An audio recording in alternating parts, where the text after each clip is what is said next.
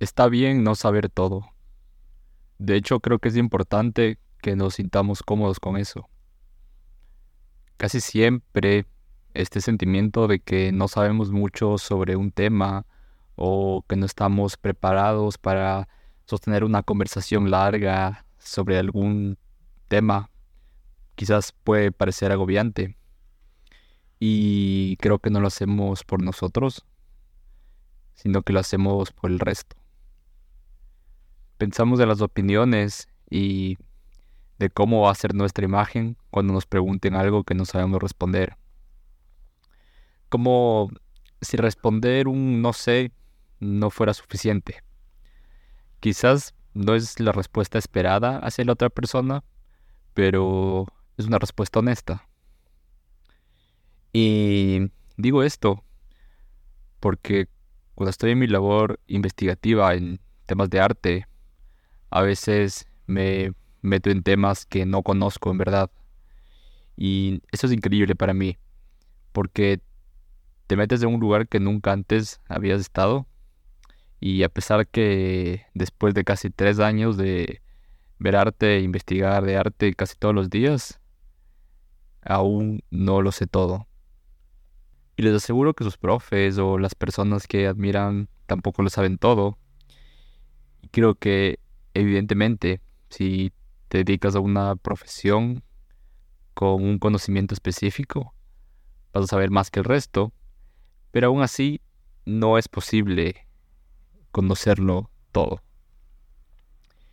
Es que nadie te exige a que tengas que saberlo. Solo es una idea un poco falsa de que en verdad tienes que demostrar que tienes conocimiento en un área para el resto. Y cuando digo el resto, puede ser tu familia o tus amigos de trabajo.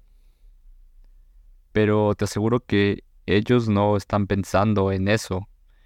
Eres tú la persona que cree que el resto está pensando eso.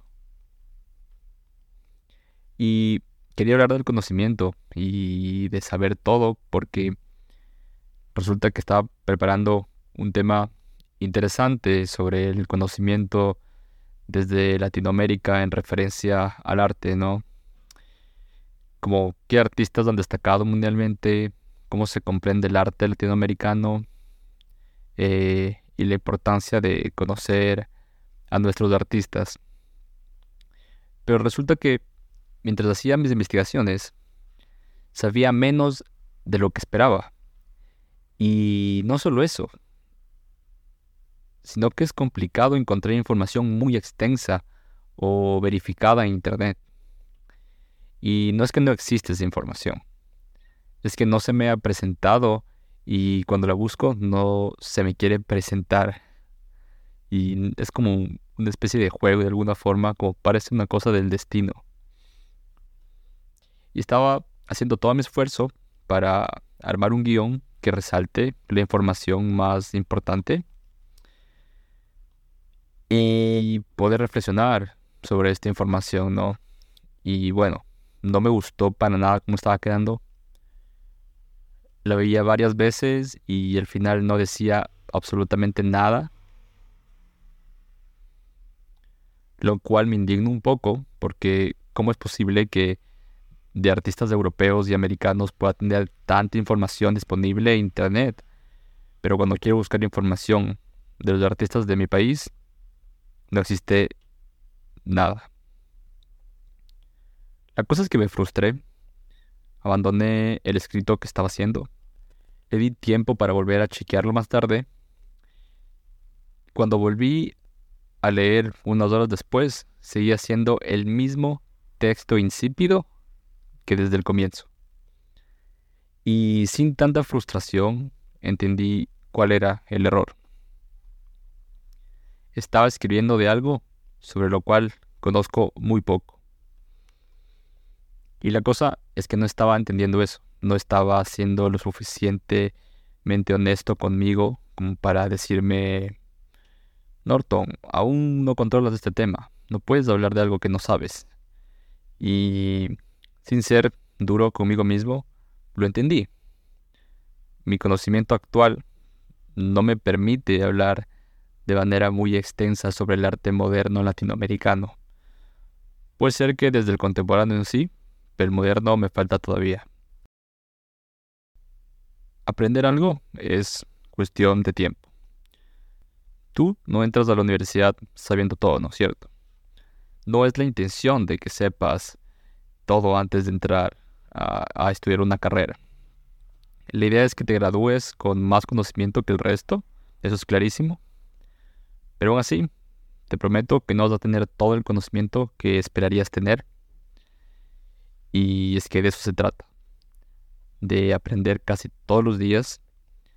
Y no solo aprender desde el conocimiento y dominar todas las reglas gramaticales o las operaciones matemáticas y hacer cálculos imposibles. Hablo de aprender sobre lo que importa como persona, aprender a vivir, aprender sobre nosotros mismos. Yo prefiero mil veces a las personas que con honestidad te dicen que no saben algo antes de las que se inventan. Como la típica persona que le preguntas sobre una noticia actual quizás que todavía no lo tienes tan claro. Y esta persona te dice como, ah, escuché que esto o creo que es esto. Y nada, eso solamente es como una pérdida de tiempo. Creo que desinforman y creo que son fastidiosas también. Es más honesto y creo que es mejor para la, para la amistad decir, no sé. Pregúntale a alguien que esté al tanto. No, creo que eso es esencial como ser humano. No honestidad ni siquiera con el resto. Honestidad contigo mismo. Ahora, ¿Esto quiere decir que deberías aplicar o aceptar un trabajo en el que no tienes conocimiento? Absolutamente no. En temas profesionales, tienes que pensar en ser uno de los mejores de tu profesión. No por el resto, sino por ti. O al menos eso es lo que yo considero. Y cuando estás en un trabajo en específico, tienes una profesión, también tienes la oportunidad de a través de tu profesión ayudar al resto de personas, a las personas que están confiando en tu conocimiento para aprender algo, para que le resuelva sus problemas de alguna forma, para que le resuelva sus inquietudes. Y también es terrible cuando esperas que algún profesional de un área te resuelva algo que tú no sabes y resulta que no sabe lo suficiente. También pensemos en la jerarquía que puede existir en el conocimiento de alguna forma. Tú piensas que, por ejemplo, un científico, Oppenheimer, por ponerlo de ejemplo, ¿crees que el conocimiento de física de Oppenheimer es de alguna forma superior al conocimiento que puede tener una persona que se dedica a la medicina ancestral, por ejemplo, o los saberes de la naturaleza?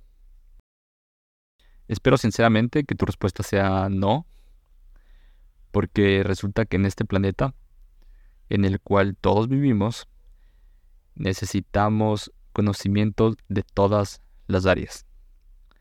No creo que debería existir esta jerarquía de si un doctor es más importante que un periodista o si un científico más importante que un artista y bueno, aquí entra el meme sobre los estudiantes de medicina que se creen que tienen la mejor carrera del mundo porque salvan vidas.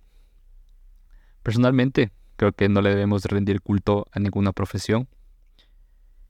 Y he escuchado muchísimas veces de personas que desprestigian sus carreras como, ay, yo solo soy un simple agente comercial o soy un simple diseñador.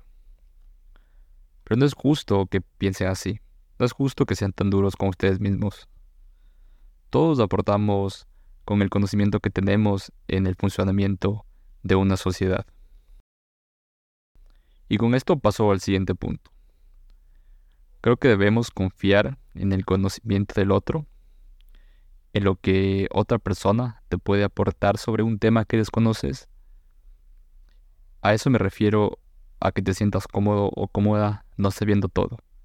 Que tengas la humildad suficiente como para preguntar algo a alguien que consideras que te puede aportar esa información. Y creo que también hay personas que por saber un poco más del resto son ser humildes y son ser empáticos.